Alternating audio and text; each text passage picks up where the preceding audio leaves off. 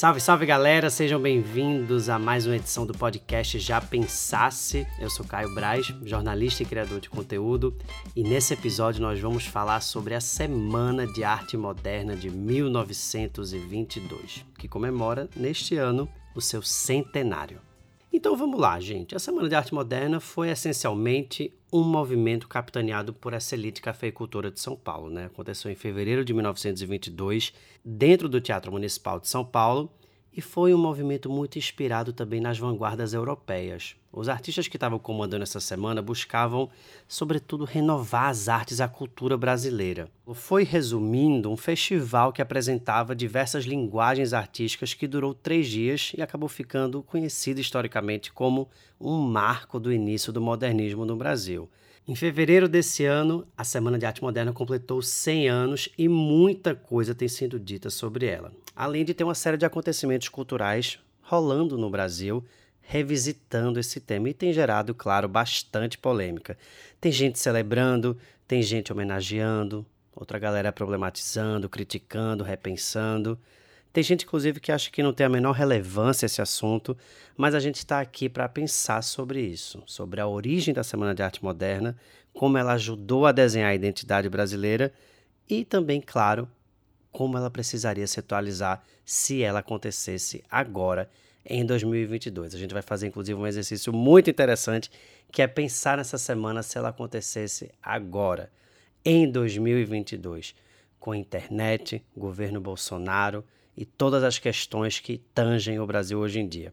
Antes da gente dar início ao podcast, eu queria convidar vocês para fazerem parte da nossa comunidade de assinantes, que inclusive está ouvindo agora ao vivo o podcast e pode mandar perguntas também e participar junto com a gente. É só você entrar em orelo.cc caio. A nossa comunidade tem grupo de estudo, podcast ao vivo, grupo no Telegram, newsletter, um montão de coisas para a gente estar junto pensando comunicação e cultura. Vem participar que é bem legal. Para a gente começar o nosso podcast, a gente vai receber hoje com muito prazer o meu amigo Ulisses Carrilho, curador da Escola de Artes Visuais do Parque Laje, para conversar com a gente. Uli, seja muito bem-vindo. Como a gente costuma fazer sempre aqui no podcast, a gente pede para os convidados, por favor, se apresentarem como preferirem. Ótimo, Caio. Obrigado pelo convite. É, é um tema realmente relevante para a gente pensar junto e, com sorte, a gente faz disso mais uma, um diálogo do que uma palestrinha chata, como geralmente, infelizmente, as artes costumam versar sobre as coisas. É, muito embora eu acredite muito nesse campo de pensamento de conhecimento. Eu sou Ulisses, é, sou gaúcho, não sou aqui do Sudeste, apesar de morar no Rio de Janeiro, trabalho na Escola de Artes Visuais do Parque Lage é, que é uma escola que se dedica a pensar um ensino mais livre e um pouco livre do academicismo, então me sinto à vontade para pensar junto nessa baila aí. E basicamente é isso. É, para me apresentar nesse momento agora, eu acho que tá de bom tamanho. O curador tá ótimo. Ulisses.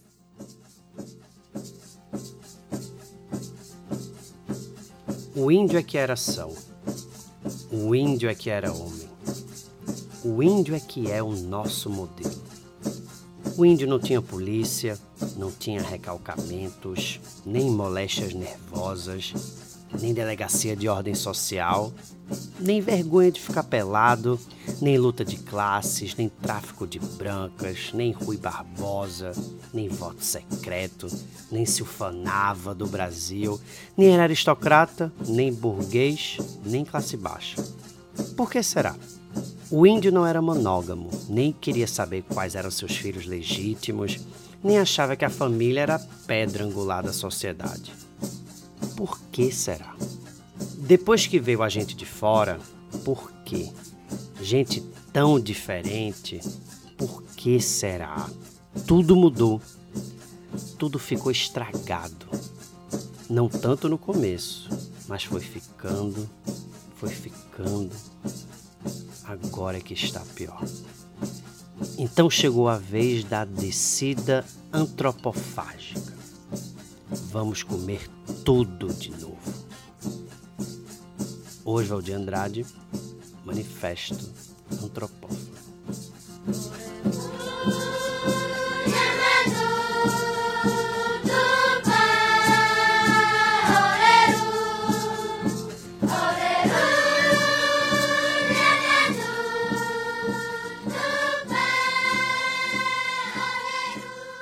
Queria fazer uma provocação sobre esses enfim, supostos ou verdadeiros rompimentos que a Semana de Arte Moderna teria feito no campo das artes no Brasil.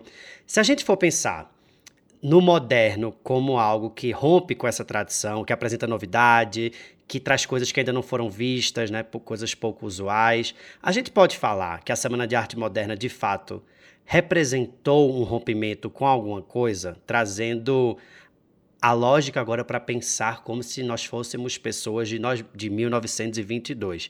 Aconteceu de fato um movimento provocador, de levante, e se aconteceu, contra o que ou contra quem eles pretendiam se rebelar? O que é que você acha disso? Olha, eu acho que a semana provocou uma ruptura, sim, mas não provocou uma transformação profunda no terreno da cultura brasileira, naquele exato momento. É, mas é bem verdade que é, essa ideia de modernidade ela é historicamente disputada, como a própria narrativa da história do Brasil. Então, a Semana de Arte Moderna também passou por isso. E ela foi tão salientada e tão sublinhada a partir dos tempos, e isso começa a acontecer apenas depois dos anos 40, daí tem uma história de Estado Novo, depois ela volta na ditadura militar. Então, é um terreno de disputa mesmo.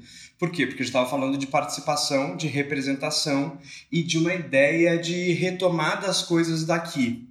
É, e para essa retomada das coisas daqui, é muito interessante que a gente pense que isso ocorreu como você bem disse na introdução, num evento de três dias chamado de Semana no Teatro Municipal, que é um local de privilégio, feito e movimentado e alicerçado por uma galera que tinha muita grana, por uma oligarquia que estava ligada uma economia do café. É, então isso não vem livre de implicações. É, a própria, o próprio fato da gente estar discutindo hoje e não ter um, um partido único sobre essa história me parece que demonstra a grande relevância que ela tem hoje. Isso vai ganhando a partir dos tempos.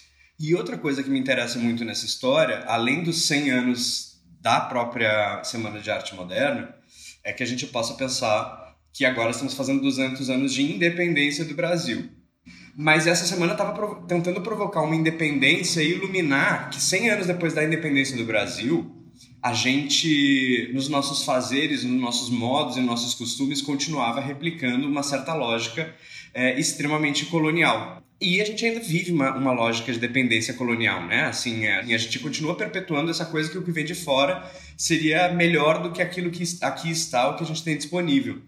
E isso implica o nosso próprio conceito de cultura. Muitas das coisas que são daqui, a gente costuma chamar de artesanato ou de popular, é como se elas fossem menores e menos importantes pela simples proximidade que elas têm.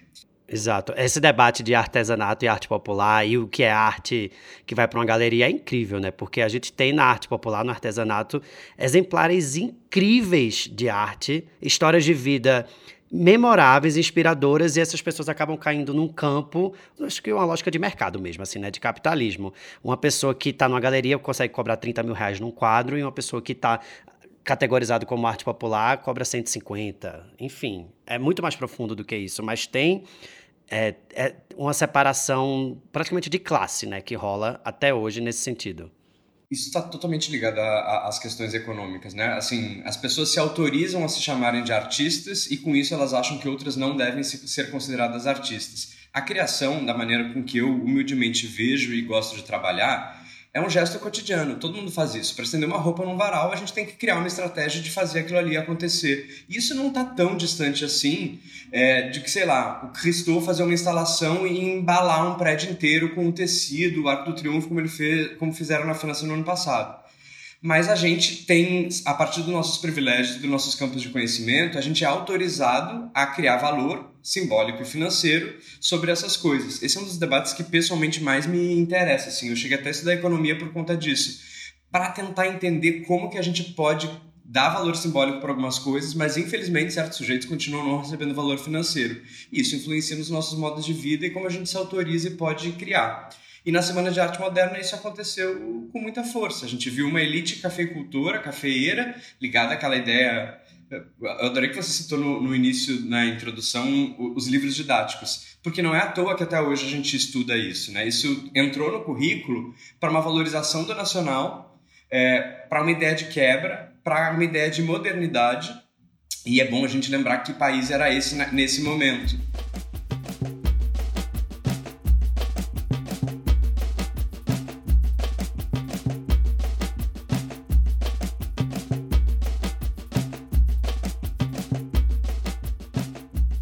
Estava lendo o livro Modernidade em Preto e Branco, que inclusive vai ser sorteado aqui para a galera da nossa comunidade. Três exemplares. Obrigado, Companhia das Letras, por esse presente.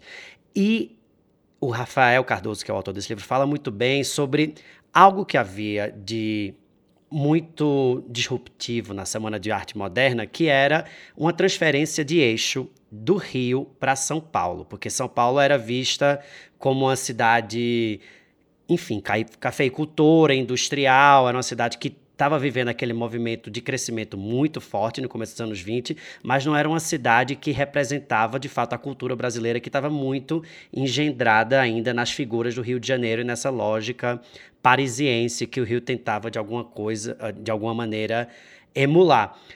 E muita gente ficou de fora por causa disso também, não exatamente artistas que estavam emulando a lógica parisiense, mas artistas que já traziam de fato uma lógica artística brasileira, como o próprio autor Lima Barreto, que morreu pobre, foi um cara que viveu sem reconhecimento, sem prestígio, e que ele já poderia ser considerado um escritor moderno, ele já quebrava padrões, né? O próprio samba é algo que também foi completamente deixado de fora da Semana de Arte Moderna, porque era, além de tudo, carioca, mas também, sobretudo, periférico e preto, né? Tem o grupo Oito Batutas, por exemplo, que no começo do século XX tinha Pixinguinha, era do Rio de Janeiro, e eles faziam turnês em Paris. Então eram pessoas que, de fato, já estavam em evidência, já estavam construindo uma arte mais brasileira, entre aspas, e que ficaram de fora dessa semana. O próprio Recife, lá já se faziam modernismos, no plural, né? em outros sentidos. Como é que a gente consegue pensar sobre esses apagamentos hoje, né? O que é que ficou invisível da Semana de Arte Moderna? Muita coisa, né? Ficou muita coisa. E fica até hoje. É isso que eu acho que é fascinante da gente pensar também. É, fazendo uma leve digressão, eu acho que o exemplo que você deu do, do, da música é fabuloso. A gente já sabe, por exemplo, que falar da história da música brasileira sem cogitar falar da música popular brasileira não é uma possibilidade. Em 2022, isso, ninguém faria isso, nem o mais ultradireitista da, da nossa história faz isso hoje em dia. É de uma irresponsabilidade histórica gigantesca. Porque no campo das artes visuais, que é o que eu estou mais próximo, a gente acha que a pintura popular, a pintura feita por aqueles que não têm acesso ao ensino formal, vale menos. A gente tem, tem certos campos de conhecimento, ou até mesmo na literatura. Por que, que a gente continua acreditando que certas manifestações artísticas que são da elite e que são autorizadas a, a existirem são as únicas que valem e importam para a gente criar as, as nossas narrativas? Isso, na verdade, está sendo feito até hoje. E é claro que 100 anos atrás isso foi feito com muito mais força. Como você bem disse, a gente tinha no palco da Semana de Arte Moderna Vila Lobos, que é o cara que escreveu lá o Trenzinho Caipira. Havia uma atenção para um modo de vida é, e para uma sensibilidade que seria própria do homem do campo, caipira e tal. Mas a gente sabe hoje também que a gente precisa de participação e não apenas de representatividade, nem de ser tema e objeto dos discursos. A gente precisa de sujeitos que sejam autorizados socialmente a, a, a, se manifestarem. E isso não aconteceu. A gente teve um número muito menor da, da presença de mulheres, é, teve apenas jovens, basicamente, que tinham acesso as todas as manifestações culturais de elite, vários deles já tinham viajado para fora do Brasil, é, o, mesmo as rupturas, por exemplo, estéticas que a Anita Malfatti faz, são ligadas a uma ideia do expressionismo alemão. É, a gente pode identificar no a Tarsila nem estava nesse primeiro momento na exposição da, da, da primeira semana de arte moderna. É, mas nos quadros da Tarsila a gente vê uma pulsão psicanalítica, a gente vê o desejo, vê uma mulher ali se colocando, a gente vê as conexões estéticas com o cubismo, poderia criar uma ligação com o que ela aprendeu em Paris com Fernand Léger, mas ainda assim a gente tem ali uma representação da cuca, dos mitos brasileiros, das histórias que eu via de infância, muito provavelmente ligadas a um passado e coisas que ela ouviu, mas que não eram a realidade dela.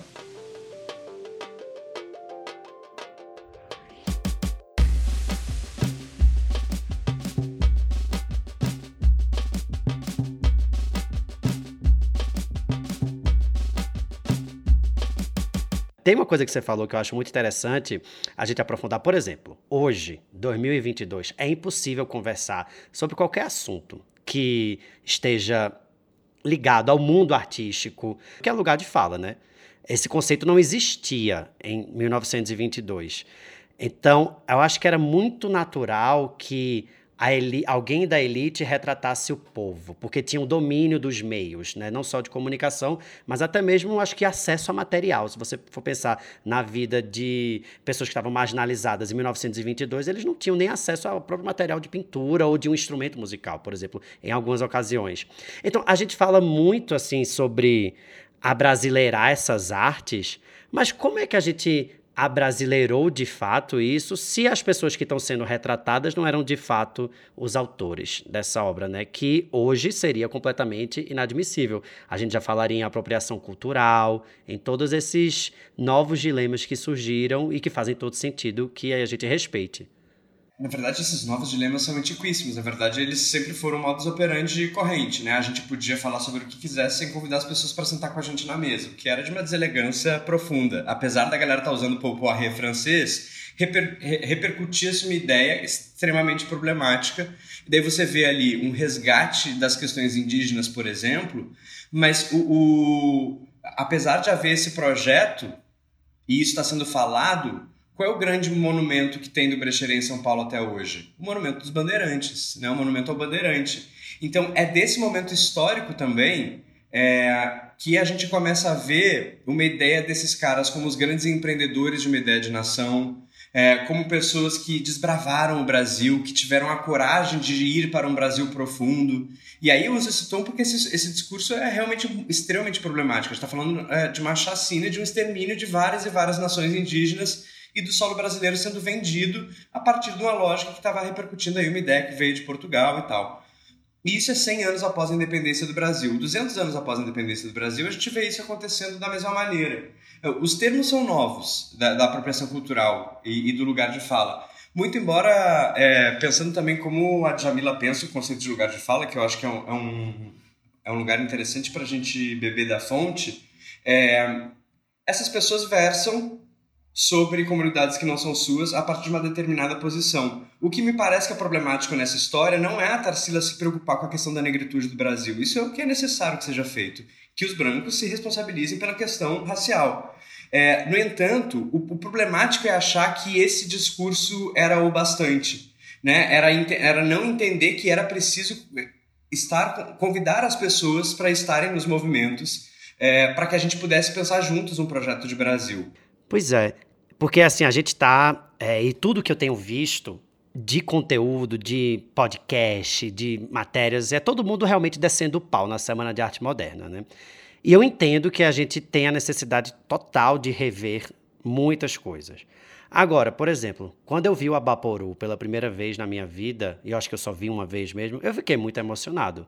Eu acho o quadro lindo, forte, importante, né? Tarsila do Amaral, a gente cresce ouvindo falar dela, é realmente um quadro deslumbrante. O próprio Mestiço de, de Cavalcante, que está na Pinacoteca de São Paulo, inclusive, quem nunca viu esse quadro e mora em São Paulo, ou que está com visita marcada em São Paulo, vá na Pinacoteca. É um quadro, assim, fantástico. Acho que é a minha obra preferida dessa, da Pinacoteca. Essas imagens mexem comigo, eu acho elas lindas demais.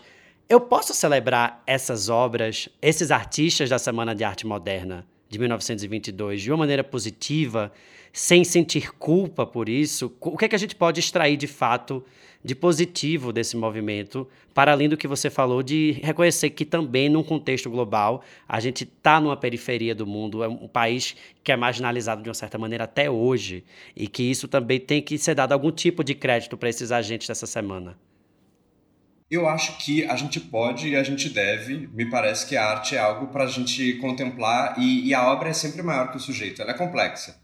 É, ela, ela, a perpetuação dela no tempo é que vai nos dizer isso. Então, o fato de Abaporu ter se tornado um símbolo relevante, importante, gigante para a cultura nacional, faz com que a gente se emocione com ele sim. O fato da gente ver isso nos livros didáticos cria uma ideia de identidade nacional que é fabulosa. No entanto, justamente pela relevância dessa parada toda, é que a gente tem que entender também que a gente pode reler essas obras a cada vez que a gente vê. E a, o grande mérito delas é que elas continuam movendo com a gente. E agora me parece que elas ganham uma outra camada, que é de apontarem para os limites do simbólico que já estava dentro da arte moderna e é algo que os surrealistas estavam pensando. Sabe? É, é a maneira complexa com que se decide fazer isso por meio da arte entendendo que essas obras vão perpetuar no tempo e vão ser imagens que vão se repetir, que vão ser revistas, me parece uma grande coisa.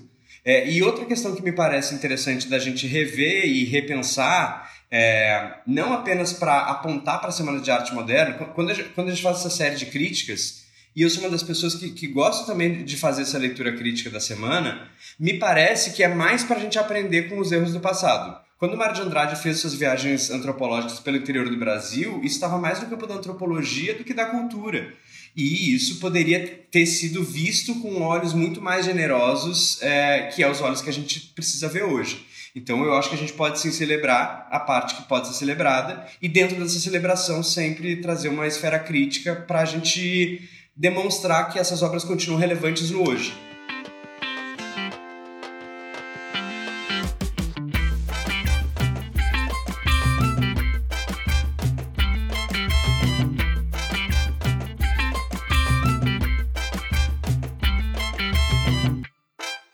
Eu acho que é um exercício muito legal a gente pensar um pouco aqui quem seriam os modernistas do nosso tempo, sem obviamente, essa camada de problemas que a gente já detectou aqui no podcast, camadas de privilégio, de acesso, de pertencer a uma elite cafeicultora. Não, a gente está em 2022, a gente sabe que o cenário hoje é muito mais democrático, é óbvio que esse é um caminho ainda muito grande que o, o Brasil e o mundo precisam pavimentar, mas a situação já é muito melhor do que em 1922 e a gente tem uma série de artistas em muitos campos que hoje moldam a cultura brasileira. Queria começar falando com você sobre artes visuais, que é totalmente o teu domínio. Quem seriam essas pessoas? Imagina que a gente está montando um festival. Quem é que entrar nessa curadoria de pessoas que estão, através desse trabalho nas artes visuais, arrebentando no Brasil, trazendo além de uma estética incrível, diálogos extremamente importantes e representatividades também que por muitos anos faltaram no campo das artes. Me parece como provocação, vou trazer dois nomes aqui de dois pintores. É, me vem à cabeça Maxwell Alexandre, um jovem artista carioca, tem 30 anos, que nesse momento está expondo no Palais de Tokyo, em Paris, só se fala em Maxwell Alexandre, né? No mundo das artes. Só se fala em Maxwell Alexandre. Por quê? Porque é, é, muito novo que a gente possa ver em representação pictórica de qualidade é, a, as pessoas narrando não apenas uma narrativa ligada à história do Brasil, mas a um povo preto que se vê glamuroso, que se vê importante, que se vê representado. É, é, é uma primeira geração de artistas que tem o privilégio de, por conta das conquistas do movimento social, poder encontrar maneiras de se colocar dentro do terreno das artes dessa maneira. E outro é um artista que é aqui do Rio e que está baseado em São Paulo agora, que é Bastardo, que tem uma série que, que faz é, chamada Pretos de Grife, que me parece que é também são retratos, tal qual vários dos, dos trabalhos que estavam na semana de 22, e que versa esse corpo preto embebido em marcas, é, junto com a opulência que também estava marcada na Semana de Arte Moderna. Eu queria acrescentar, eu não sou um profundo entendedor das artes, pelo contrário, mas assim, mas eu queria acrescentar um amigo meu cujo trabalho assim é maravilhoso, ele arrebenta globalmente, chamado Samuel de Saboia, de Recife. Samuel é um menino assim jovem cujo trabalho é absurdamente lindo e hoje ele é ele, ele expõe em Zurich, Los Angeles, ele faz campanha para Calvin Klein, para para as grandes marcas de moda do mundo, ele interage com a moda também assim de uma maneira muito incrível, o que eu acho que também é um traço muito geração Z. E tem um cara também, tem uma pessoa que fez muito barulho recentemente no Brasil, porque Obviamente, seu trabalho já era muito bom, mas ele ganhou muita visibilidade com a capa que foi feita na Vogue nesse último mês, que é Elian Almeida.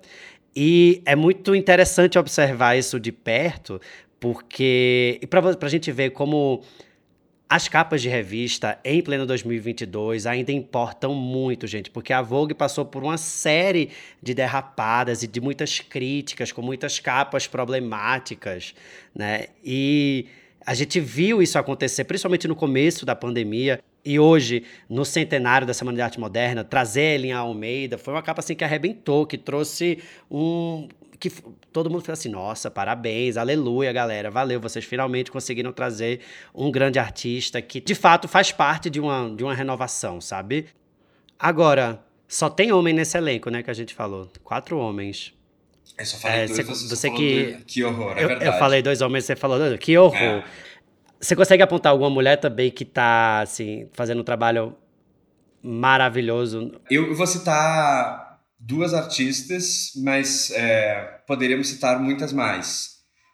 Ana Cláudia Almeida, e Laís Amaral, que me parecem que são duas artistas que trabalham com pintura e propositadamente trabalham com abstração e cuja paleta de cores não tem nada de ostensivamente nacional, não tem nada que esteja exatamente sendo representado, mas são aqueles trabalhos que energizam pela própria potência da pintura e por como eles é, conseguem versar sobre a água, o sólido, enfim, são artistas que fazem inclusive parte do coletivo nacional Trovoa e daí, se a gente fosse. A gente está falando de um movimento bastante apartado de 1922, e é interessante também como as estratégias dos movimentos mudam depois de 100 anos. Esse coletivo Trovoa é um coletivo descentralizado de mulheres racializadas no Brasil, que não tem contorno fixo e faz um levante nas maiores capitais e cidades do interior para promover exposições, encontros e locais de troca e segurança para essas mulheres. Então, para fazer minha culpa, eu trago duas mulheres que apostam na abstração e que mais devolvem perguntas do que decidem se conformar a qualquer categoria estanque.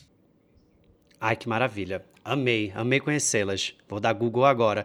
Bom, na Semana de Arte Moderna, obviamente, houve música com Vila Lobos, que a gente sabe. Agora, se a gente fosse pensar um festival de música que traz todas as narrativas quentes do Brasil e, enfim, e conectadas também com o cenário mundial, que é algo que, por exemplo, acontece de uma maneira muito forte na Bahia, por exemplo, não poderia faltar jamais numa, num line-up desses o próprio Baiana System, né, que arrasta multidões em Salvador, que fez uma fusão de ritmos, desde o eletrônico à guitarrada baiana, pró a própria orquestra Rumpilés, do recém-falecido Letieri Slate, né, um cara que fez uma fusão incrível do erudito e dos instrumentos do candomblé. Para quem não sabe, rum, rumpi e lés são os tambores que se tocam no candomblé quando, quando as pessoas vão fazer os, rituais. Então, ele foi um cara assim que estudou em Viena e que quando voltou, ele começou a fazer essa fusão dos atabaques típicos que existem da Bahia, que tem origem na África, junto com a música clássica erudita, assim.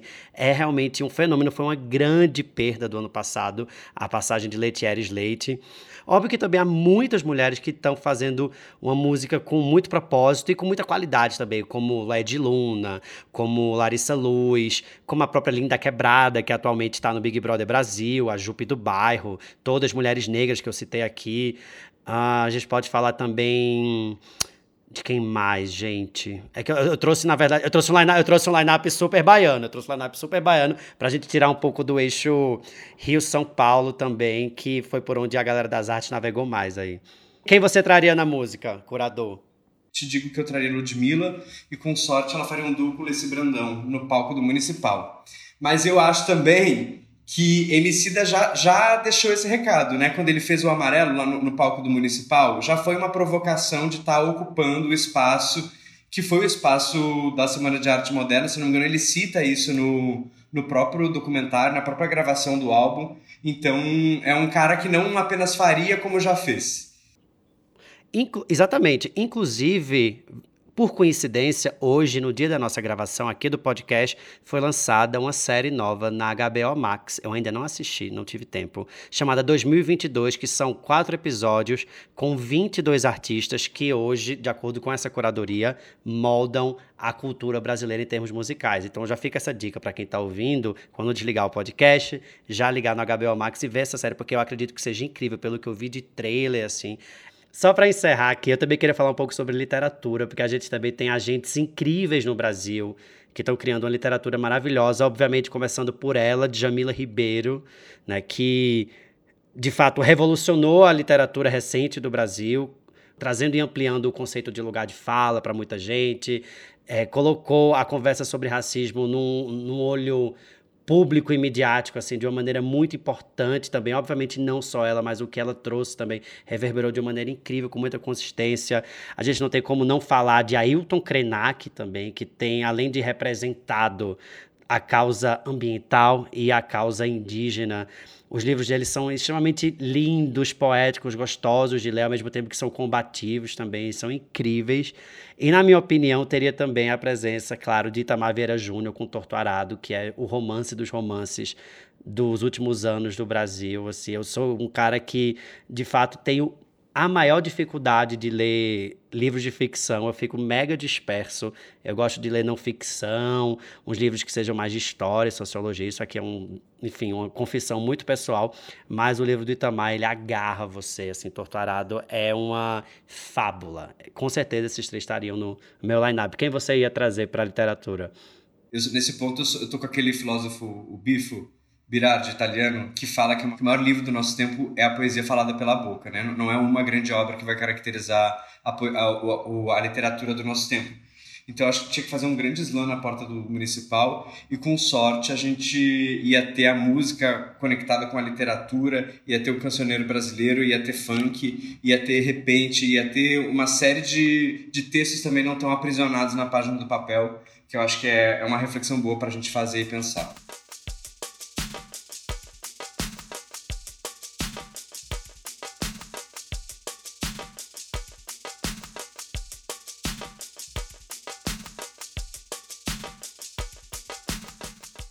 Audiência que está aí, está é, chegando o momento de vocês participarem com a gente.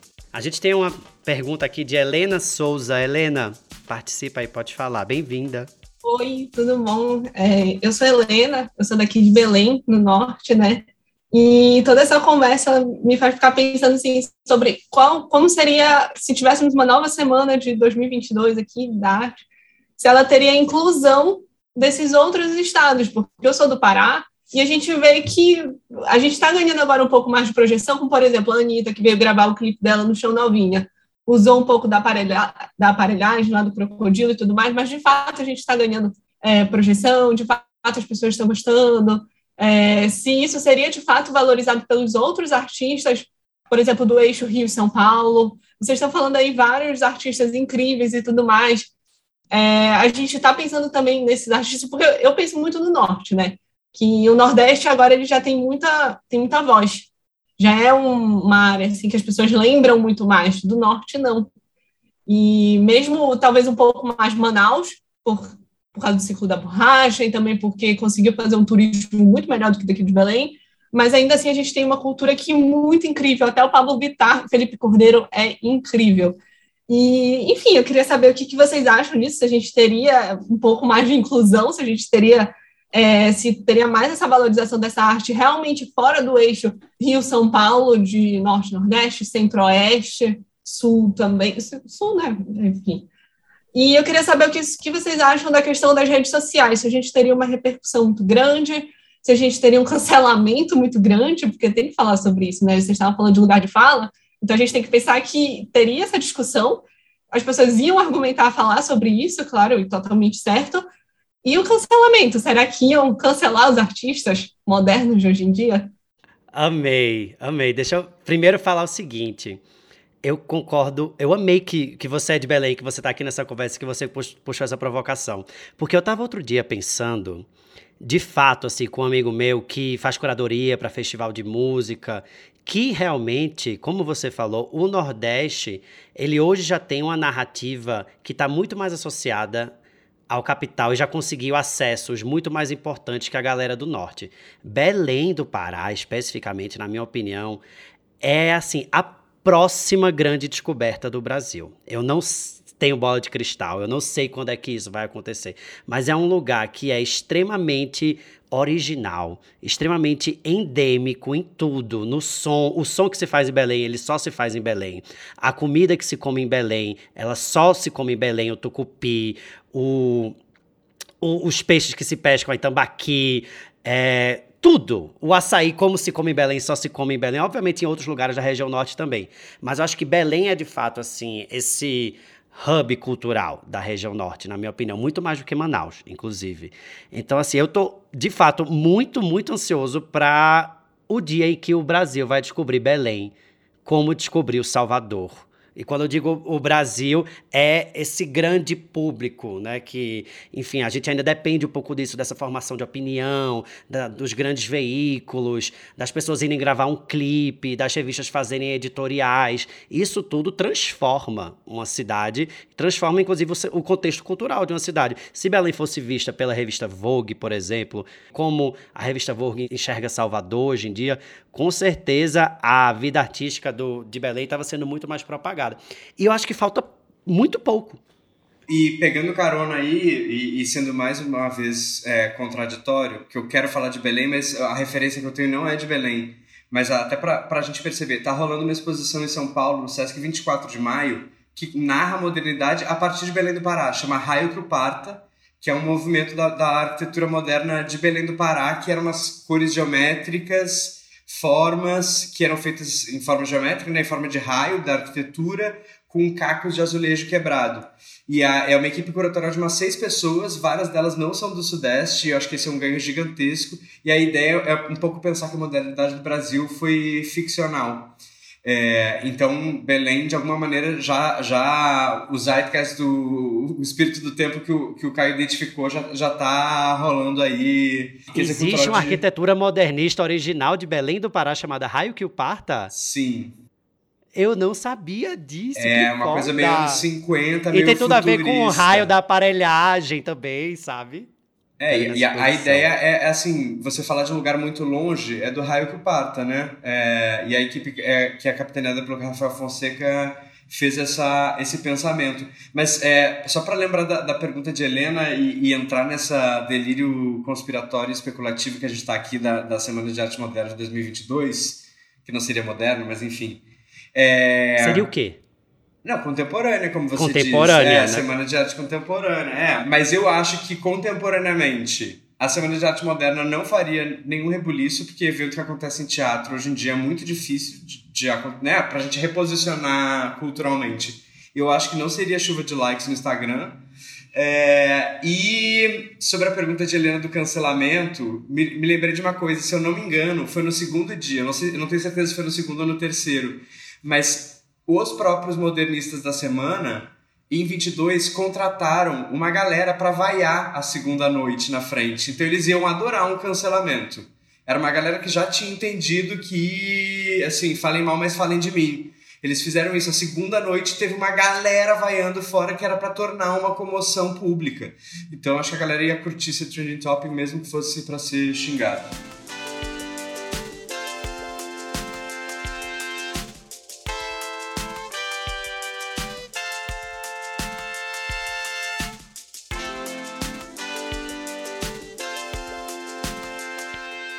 Ó, de qualquer forma, estamos chegando no final. Eu quero muito agradecer a presença do Ulisses hoje aqui no papo maravilhoso, aprendi muita coisa, tirei várias dúvidas também que eu tinha sobre a Semana de Arte Moderna.